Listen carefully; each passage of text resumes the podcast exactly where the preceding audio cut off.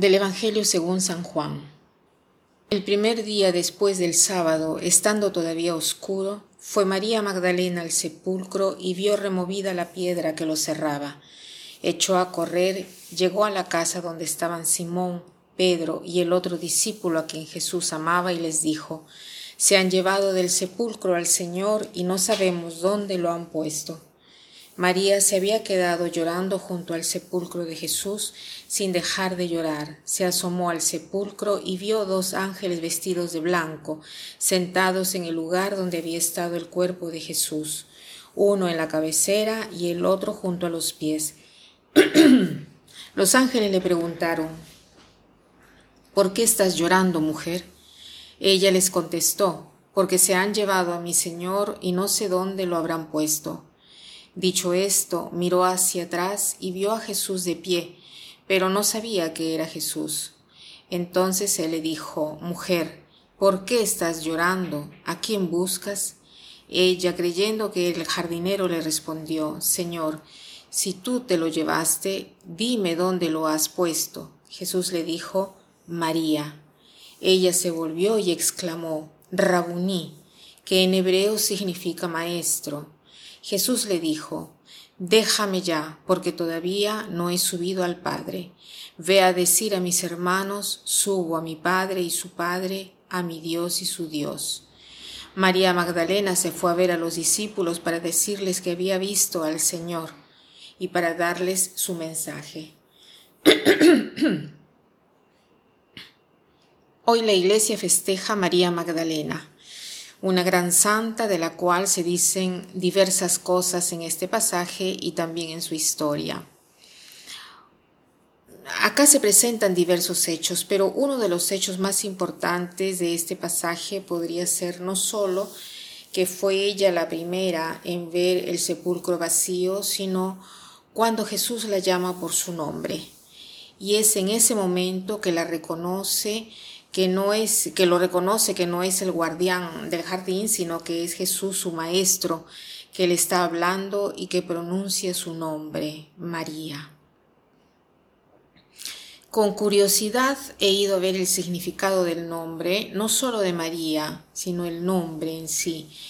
Y para la cultura hebrea el nombre es muy importante porque significa la esencia de la persona, su naturaleza, incluso sus actividades, todo lo que la persona era. Y quien no tenía un nombre no existía. Por eso cuando Dios está frente a Moisés en la zarza ardiente, Moisés le pregunta su nombre, quiere saber su esencia, su naturaleza, ¿no?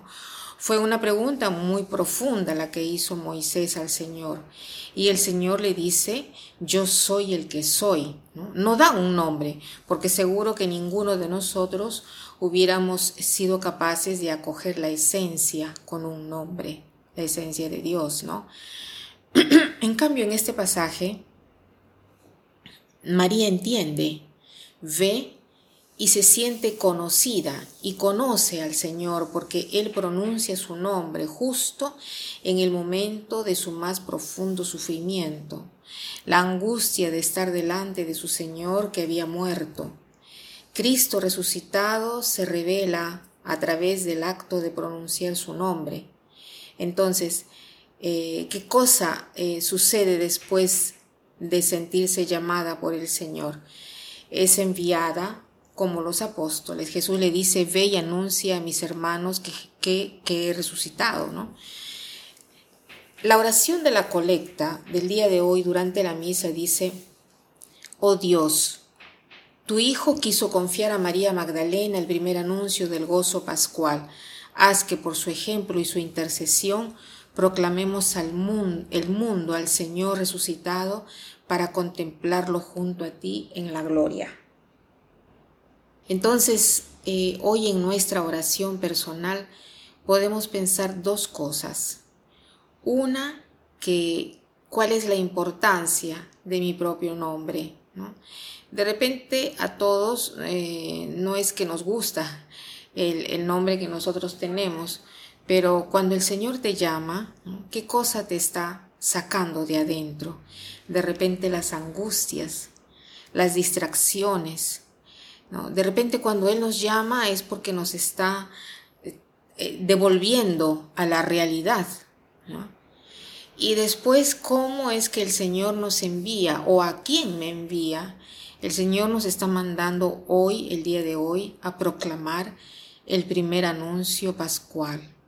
Y con el coraje de María Magdalena, ojalá que todos podamos actuar y poner en práctica lo que el Señor nos pide hoy. Que pasen un buen día.